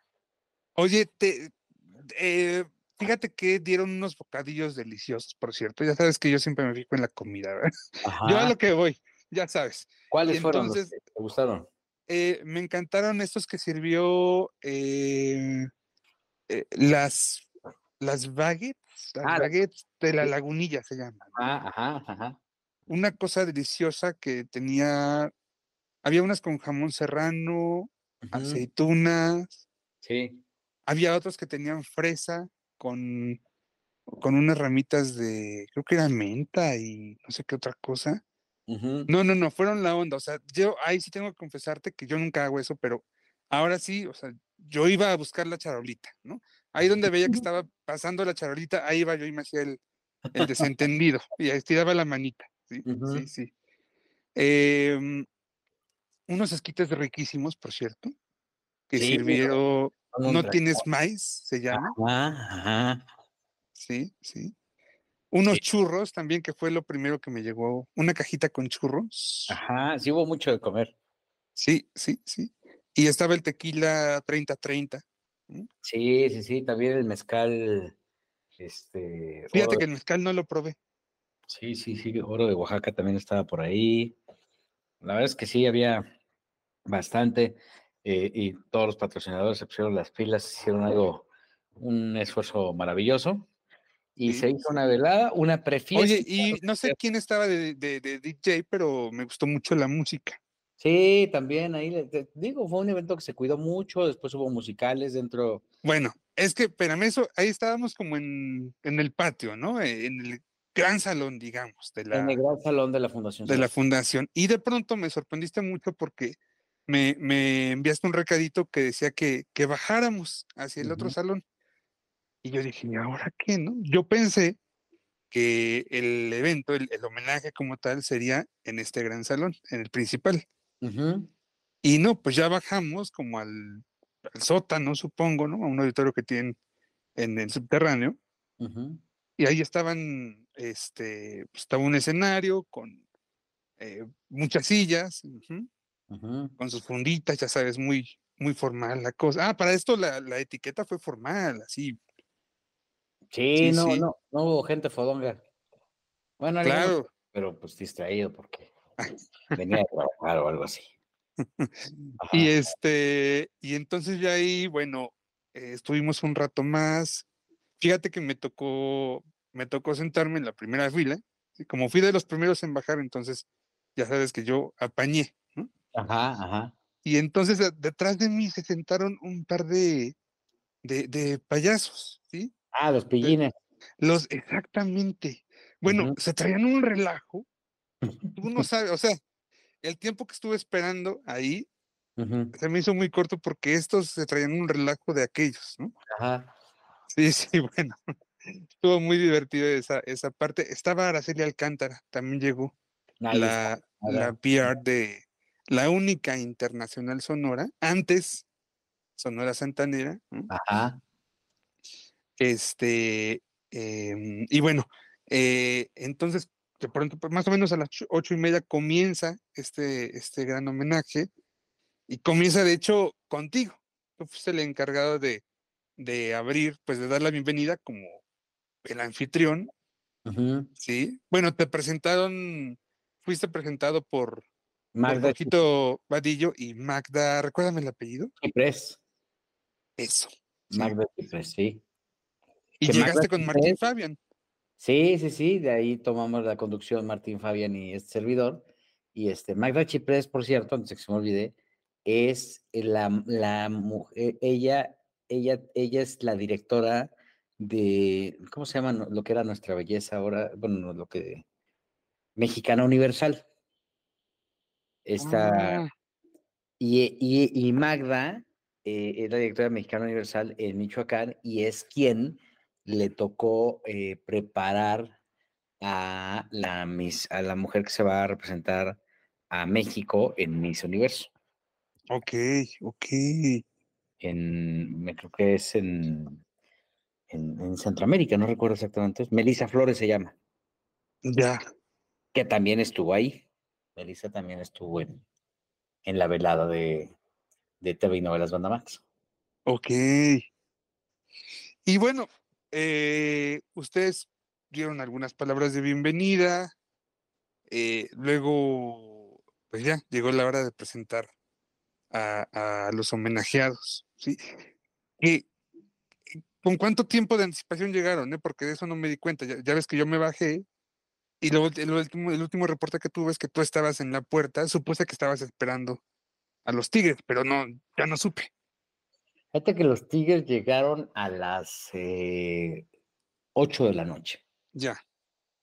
A las 8 de la Ya noche. estábamos todos abajo a esa hora. Sí, sí, sí. De hecho, ese era un poquito eh, lo que se quería hacer para Sí. evitar la aglomeración, porque por logística eh, bajar eh, de el- del salón principal al a este centro de presentaciones, este, bueno, al, al- al auditorio, eh, eh, o sea, eh, para los Tigres no iba a ser tan, tan fácil porque tenían que salir de su coche, llegar al, al- al- al elevador y de ahí bajar y ya irse al, al auditorio, ¿no? Correcto. Este, de hecho, se quedaron atorados en el montacargas. ¿Cómo? Sí, sí, sí, creo que entraron mucho, entró más gente de la que tenía que entrar, de la que podía pasar. No, bueno. hizo que se quedaran ahí en el montacargas. Ah, pero llegó Ernesto Buitrón al rescate, seguramente. Ernesto Buitrón llegó porque son como sus clientes. Son como sus tíos. Sí, sí, sí. No, Ernesto creo que se había ido ya, pero. Pero Mira. Oye, y bueno, pues ya eh, eh, suben los Tigres al escenario, ¿sí? Y, y pues ahí es cuando empieza tal cual el, el homenaje por 55 años de carrera, Gil. Sí, pero además, ¿sabes qué? Que, eh, bueno, en, en- la presentación y todo este rollo, hubo oportunidad de hacer algunas preguntas. Martín Fabián, pues ya quería hacer como su propia conferencia, ¿no? Sí, o sea, mi Martín Fabián acaparó, acaparó las preguntas realmente. Sí, Yo pues sí. estuve a punto, Gil, nada más que dije, no, no vaya a ser que estropee yo el programa, el- el- la escaleta, ¿no? Ajá, pero estoy a punto de, de lanzar mis preguntas, ¿verdad? ajá, Casi, casi que, sí. Yo, quería preguntarles que si después de 55 años había algún miedo a la hora de subir al escenario. ¿no? ajá. Eh, Esa era una de mis preguntas, pero me, me las quedé. Ya será para, para la próxima. Ya no quise como que eh, molestarlos después porque se quedaron un rato después del homenaje. sí. Se quedaron una hora y media, Joel, tomándose, Fíjate. tomándose fotos con todos. Sí, sí, sí, sí. Se Sí. armó una filota, ¿eh? déjame decirte. Y se tomaron fotos con todos. Dijeron, vamos a hablar con todos, no se preocupen, vamos a tomarnos fotos con todos. Wow. Y esto habla de la grandeza, ¿no? Y de por qué son lo que son. Norte. Totalmente, la sencillez, la grandeza. em, bueno, son los ídolos, ¿no? Y entre, entre lo que lo que platicaban a las preguntas, lo que respondían a las preguntas de Martín Fabián, eh, pues era eh, los planes que tienen para el próximo año, ¿no? Entre ellos de em, recorrer nuevas rutas en España, llegar a regiones que hasta ahora no han, no han, eh, no han cantado, no han tocado. Porque el próximo año van a Europa, van a hacer su gira por Europa, que la hacen cada determinado tiempo, el próximo año les toca. Y, también comentaban cómo, por ejemplo, en el caso de Colombia, eh, pues poco a poco han ido evo- ev- evolucionando en su forma de hacer giras por aquel país sudamericano, ¿no? Comenzaron yendo a- por los pequeños, por las pequeñas ciudades, eh, a creo que finales de los 70 fue la primera vez que fueron a Colombia, y de ahí poco a poco eh, iban cada, primero iban cada cinco o seis años, luego a partir de, del 90, creo que iban cada dos o tres años, y a partir del 2000 eh, empezaron a ir cada año. Sí, y, en- y yo ahora que estuve en Colombia no sabes cómo los quieren, ¿eh? Y resulta que ahora, ahora van cuatro veces o cinco al año, porque ahora lo que hacen es que dividen por regiones. Sí. ¿sí? Se me hizo muy interesante eso. Y los quieren mucho, ¿eh? Los quieren mucho allá, son pues, auténticos ídolos. La música de los Tigres la escuchan mucho, todo donde vas, no puedes dejar, o sea, no te puedes salir sin escuchar una canción de los Tigres del Norte. Claro, claro. Entonces son un referente importantísimo. Y bueno, luego subieron al escenario también eh, algunos de los, de los locutores que ya eh, mencionamos, ¿sí? Porque entiendo que todos ellos for- forman parte de un consejo, ¿no? Sí, sí, subieron algunos de los conductores, de, de los eh, directivos de la radio, hablaron de, de, de la relevancia que tienen, hablaron junto con Lalo Murguía, que es el director de Banda Max. Ah, también estaba ahí Lalo, claro. Sí, sí, sí. Sí. Entonces, este, Y Ahí. luego, y esto me encantó, sí, aunque me habría fascinado escuchar algo de, de su música en vivo, pero me encantó que no los pusieran a tocar, porque ya sabes que lo clásico de los homenajes es que este pues terminas el acto como tal y luego cantan, ¿no? Pero acá, acá no, y eso me gustó mucho. Como había instrumentos, primero pensé que iban a cantar, pero después ya, este, no, lo que hicieron fue bajarlos a, a, a unas sillas que había ahí, que era la primera fila, tal cual, y para que ellos disfrutaran de un pequeño espectáculo musical con talentos nuevos, que fueron, fueron tres, tres cantantes. Eh, no recuerdo los nombres, si los tienes? So- Son exponentes este, de la música, este, no me acuerdo. Son eh, un grupo y eran dos chicas. Sí, la última chica que eh, creo que se llama Irma, pero no recuerdo el segundo nombre. eh, bueno, llegó así, llegó súper hasta arriba. Eh, hizo un pequeño medley con algunos de los éxitos. Bueno, todos cantaban una canción de, de los, un cover de los Tigres y una canción de ellos, ¿no? De cada uno de ellos. Sí. Y la última chica hizo un medley de, de Tigres. eh, entre ellos cantó Ni parientes somos, por ejemplo. Pero me gustó mucho eh, su forma tan explosiva, tan, tan viva, ¿sí? Traía mucha pila la chava. Sí, la verdad es que estuvo padre eso. Pues el chiste era poner como a jóvenes valores y ahí están. Y creo que a, a- a- a los Tigres no les, no les desagradó, ¿no? Eh, Claro. Dijimos al principio, que, pues, ¿qué pueden cantar, no? Y entonces, pues, a- los Tigres, ¿no? Ellos son como los, los buenos. Ajá. Y, y alguien dijo, pues sí, o sea, no creo que los Tigres quieran ir a escuchar éxitos de los Tucanes, ¿no? claro. Y pues sí. Eh, funcionó muy bien, afortunadamente, le gustó mucho a la gente y esto pues es- se, se está visualizando como un ejercicio anual por parte de Premios Banda Max, estar haciendo una noche de homenaje con estas características. Y bueno, pues Oye, ¿a qué hora terminó, eh? Porque yo me fui, apenas terminó el, todo el número musical y todo el, todo el acto. A esa hora me fui, porque además luego empezó a llover. Gracias. máximo 11.45 yo creo. Ya, ok, ok. Sí, sí, sí, fue, fue muy rápido, la verdad. Y este, y con buenos resultados. Y un día, y, eh, al día siguiente, se llevaron a cabo en el Palacio de los Deportes los premios Banda Max. ¿Cómo te fue ahí? Muy bien. Eh, yo tuve la oportunidad de conducir, eh, de hacer enlaces a la transmisión que se, se hizo en Banda Max desde Camerinos. Tuve la oportunidad de trabajar con Kaira Cobos y la verdad es que, pues muy contento. Por ahí pudimos ver a grandes estrellas, pude saludar a mi querido Paul Stanley, que fue uno de los conductores. Pude este, ver a Sin Teorías, que bueno, la veo todas las mañanas en la mejor porque compartimos eh, gru- grupo. ¿No la viste con moretones?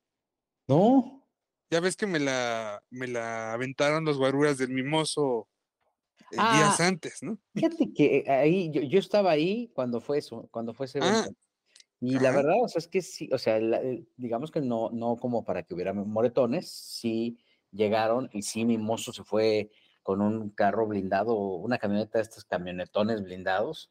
Oye, perdón que te lo pregunte, ¿ahí mimoso iba en juicio? Perdón que te lo pregunte así. No, n- pues yo lo vi bien, La verdad Ya. es que no lo vi tan bien porque yo no estaba tan cerca, yo estaba abajo del escenario viéndolo. Ok. Y, y al momento en que él sale, pues sí estaba como toda la gente como cuidándolos, ¿no? Este, como- sí son medio, prepo- medio prepotentes, ¿no? Los que estaban ahí con él. Pero bueno, pues ¿Por qué trae a esta gente? O sea, a mí, a mi mozo se me hace encantador. O sea, ¿te acuerdas que hace tiempo estuvo en este podcast? Y, y, pues se me hizo súper buena onda. ¿sabes qué? Que cambió de managers y creo que, que quien lo trae es este la gente que traía Grupo Firme. Ay, no, con razón. Este señor, eh, ¿cómo se No llama? sé si él o la oficina. Pero, Ya. pero sí, sí, sí, como que estaba un poquito per- perdido. Mm, Estaba un poquito perdido y bueno. Y bueno, pues en los premios, no sabes el trancazo que es Anfe- a- a- Alfredito Olivas, que es una locu- auténtica locura. Estuvo también este eh, Junior H, estuvo eh, Oye, estuvo la fiera de Ojinaga. Ojinaga. Sí, también. Estuvo este los socios del ritmo. eh, bueno, una buena cantidad de artistas que también de manera gratuita eh, pues, satisfacieron a, a, a cien- a miles de personas que colmaron el, el Palacio de los Deportes. Este, el, el evento fue conducido por Marie Claire Hart, Sin Teorías, Chito Villegas, Ingrid Lasper, para las estrellas y el, el alfombra roja que hizo eh, Banda Max, pues estuvieron prácticamente, estuvimos todos los conductores de Banda Max eh, haciendo pues nuestro mejor esfuerzo para que la gente se distrajera, ¿no? Claro. Y, y- y- y entiendo que el rating le fue muy bien.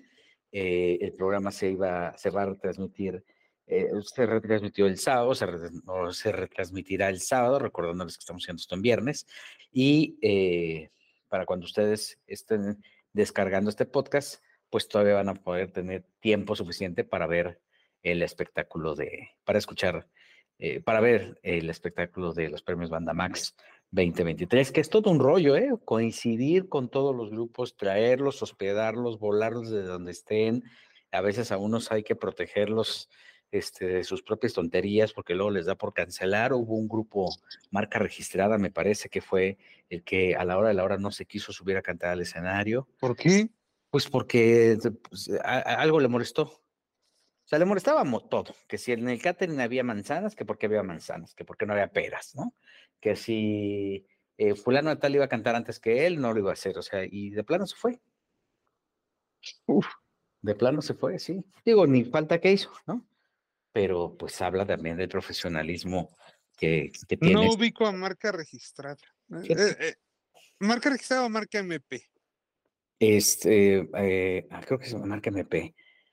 Ahí ando como, como, Bueno, debe ser la hora. ¿no? Este. oye, qué complicados, ¿no? No, no, no, no, un plan insoportables. Dices, ay, que los aguante su mamá.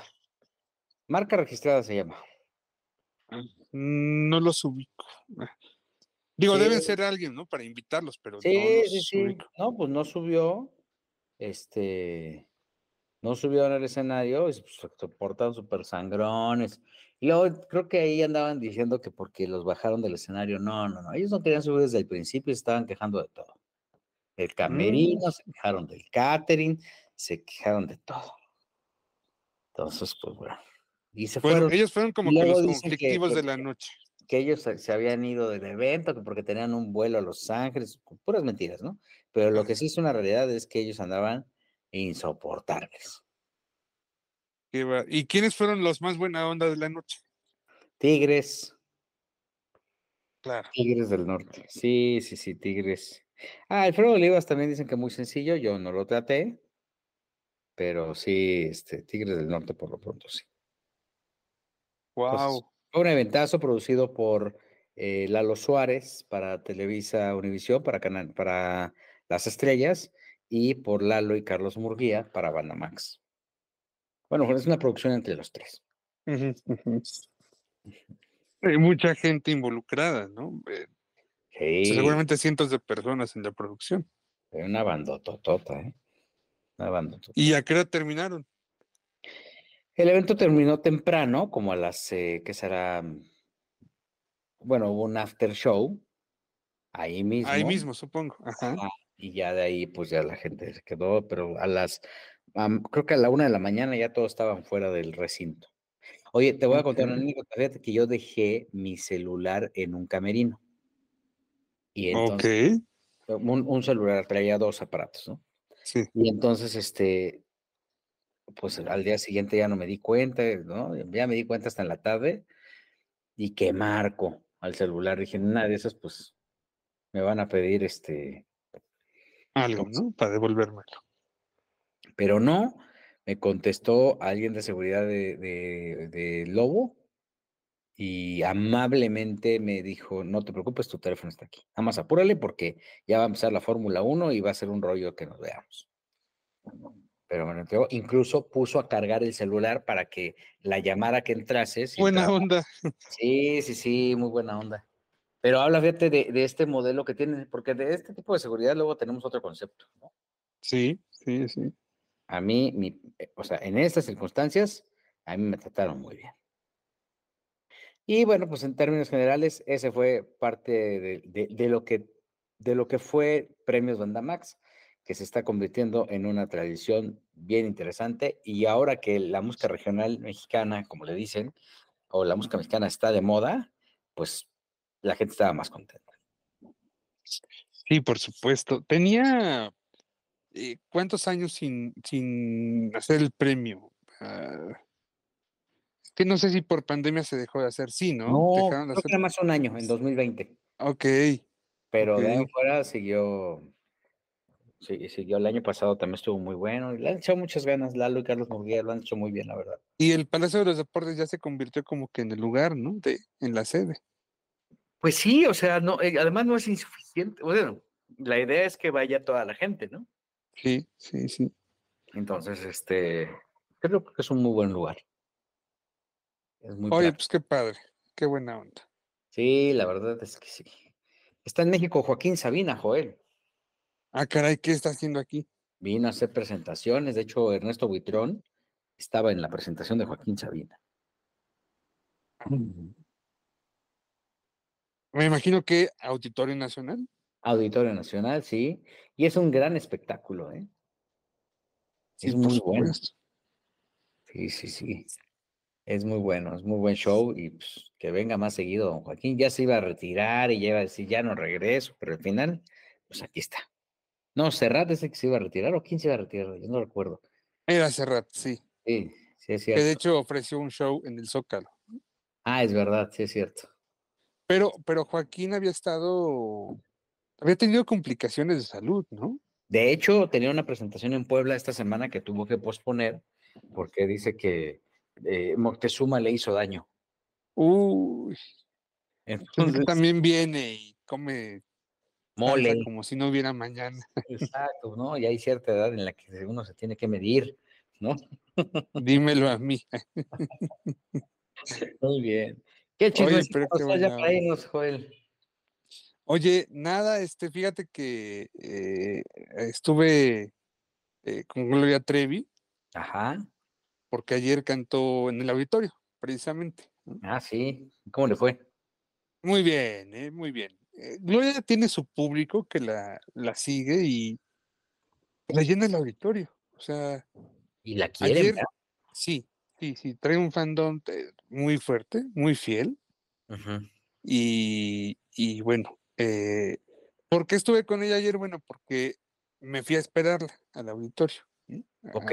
su llegada, tuvo la, la atención de, de recibirnos, ¿sí?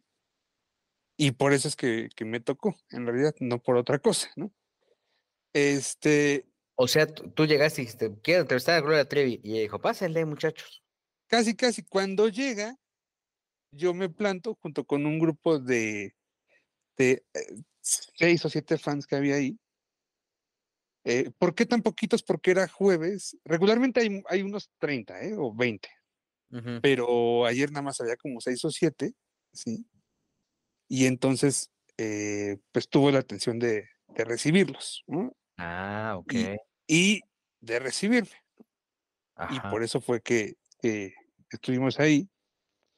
Eh, muy tranquila, la noto, muy en paz, muy, muy relajada ayer. ¿Iba su esposo? Eh, su esposo llegó un ratito después, como media hora después. Ajá. Sí, sí, sí, sí. Em, Esto, unos, esto fue unos días después de que Gloria estuvo en la Cámara de Diputados. Al día siguiente, de hecho, Gloria estuvo en la cámara el día miércoles Ajá. y esto fue el día jueves. ¿Y a qué fue la Cámara?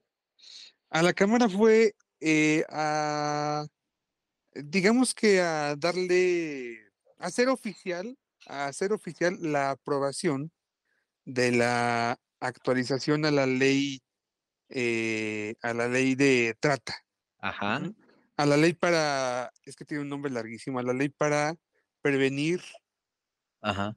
sancionar y erradicar la trata. Ah, ok. eh, que es una iniciativa que promovió un diputado de Morena, eh. Nacho Mier, y entonces, este, pues bueno, eh, Gloria, no sé quién se acercó a quién realmente, pero bueno, estaban juntos trabajando. Estuvo también en la Cámara Carla Estrada, Ajá. ahí estuvo, y bueno, entre lo que comentaban los legisladores que hablaron eh, esa tarde es que consideran ellos que la serie Ellas Soy Yo ayudó a visibilizar aún más pues esta problemática, ¿no? Ok. Pues sí, de alguna manera yo creo que sí, sí, sí. Tenía que encontrar un, un- un sentido, ¿no? Y. Carla se preocupó como por eso, ¿no? Creo que Carla con esto y con el éxito que, que pudiera tener la serie, yo creo que le dio un, un perfil diferente porque con algo que parecía tan complejo de exponer, independientemente de lo que piense la gente, este, lo logró, ¿no? Claro, sí. Eh, eh, pues dice, mira, dice Carla que el sitio que, que pusieron al servicio de la gente, un sitio para eh, encontrar información respecto al problema de trata, encontrar eh, información de, de instituciones, Ujú.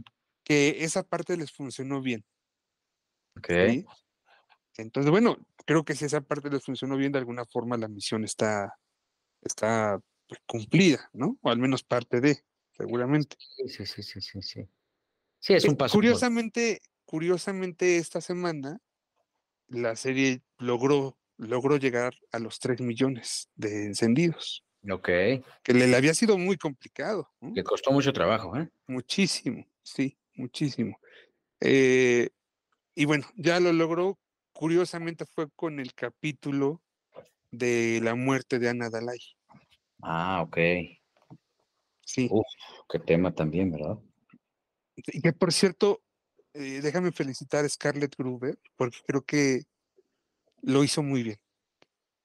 Ah, sí. Sí, sí, sí, yo creo que eh, sí logró meterse en, en el, en el, pues en la experiencia, en la vivencia tan dolorosa de Gloria, ¿no? Y, y sí, al principio Scarlett no me encantaba, ah, de hecho al principio consideraba que lo había hecho mejor Regina Villaverde, que es la, la Gloria joven, También juega bien, digo, juega bien, este, actúa bien, ¿no? Sí, eh, pero, pero ya eh, en el capítulo, pues sí, al capítulo 40 que se transmitió esta noche, eh, sí, ya siento a, a Scarlett mucho más avanzada. Ok. Entonces, eh, bueno, pues felicidades por esa parte. Y este, y pues nada, eh, mm, regresando a- al tema de Gloria, en el auditorio te digo que la noté pues muy tranquila, cercana, cercana a su gente. Sí, estaba ahí Dana Vázquez también, por cierto. Dana, eh, estaba Sergio Gabriel. Él es el em, empresario, ¿no? sí, sí, sí, sí, sí, Ya sabes que hacen mancuerna, Gloria y él, y, listo, ¿no? Y presentó canciones, eh, presentó repertorio nuevo, de esas canciones que de pronto no canta tanto, bueno, pues ahora sí las cantó. y ya tiene ella dos, dos shows más para enero, 18 y 19 de enero. Entonces, bueno, pues ahí está, ¿eh? Ahí va. Fíjate nomás que, que digo, que ¿quién iba a pensar, no? Que, que Gloria iba a crecer así tanto, iba a transformarse con todo y las apuestas que pudiera tener en contra. Le costó mucho. Le Sí. costó mucho y, y, eh, por cierto que ya en los últimos capítulos de la serie ella confirma pues esta visión que, que siempre hemos tenido, ¿no? De cómo fue gracias a, a Todos me miran que su carrera repunta, ¿no? Se empieza a levantar. Sí, sí, Pero antes le costó bastante. ¿eh? sí, sí. Hasta que lo logró, mira. No hay imposibles, Exacto. no hay imposibles. Pero bueno, muy bien, mi querido Joel, pues algo más. Eh, no, pues, ¿qué más te digo? Creo que es todo, sí. Y pues nada, eh, vamos a estar aquí. Me toca trabajar el fin de semana porque toda la programación de Fórmula va en vivo. Vamos a hacer cobertura en equipo con Ah, el tema del, del huracán. Entonces, eh, nos toca trabajar este fin de semana completamente en vivo para Radio Fórmula y para Telefórmula, Miguel. Pues ahí nos vamos escuchando, mi querido este Jesse, te iba a decir. ahí nos vamos escuchando, Joel. Gilgilillo, Gilgilillo. Este, y bueno, como siempre, siempre es un placer eh, eh, que nos escuchen, que nos Oye, yo quiero preguntarte antes de terminar rapidísimo. Ya voy a empezar. Quiero tu opinión respecto a este, eh, al anuncio de que el Team Infierno de la Casa de los Famosos va a tener su programa. Muy bien, te dejé sin palabras. Bien. Sí, es que a mí, yo la verdad es que a mí no me gustó ese programa y ese tema del Team Infierno tampoco me gustó, entonces pues ahora que digan esto, no sé si, si este, es amenaza o están presumiendo. Pero bueno, pues yo siento que la euforia de, de, de Wendy pues ya está bajando, ¿no? Sí, definitivamente. Pues ya, creo que ya se tardaron. Pero la de todos, ¿no? En realidad. Sí. Yo creo que ya van tarde, pero bueno, en una de esas me equivoco. ¿Será que pegué? Se ve Mm, complicado. No creo, eh, o sea, no sé. Insisto, en una de esas me equivoco. Pero pues bueno, ¿qué le hacemos? No todo es perfecto en la vida. Pero hoy estuvimos con ustedes el señor Joel Farrilli. Con el placer y el cariño de siempre, una disculpa porque hemos sido muy inconstantes los las últimas semanas. ha sido complicado eh, acordar una fecha de grabación porque cada quien está muy ocupado, resulta. ahora sí ya todos andan, ya, ya pues, como ya están en las en la cúspide, ya no se acuerdan de uno. Pero bueno, Pero aquí estamos.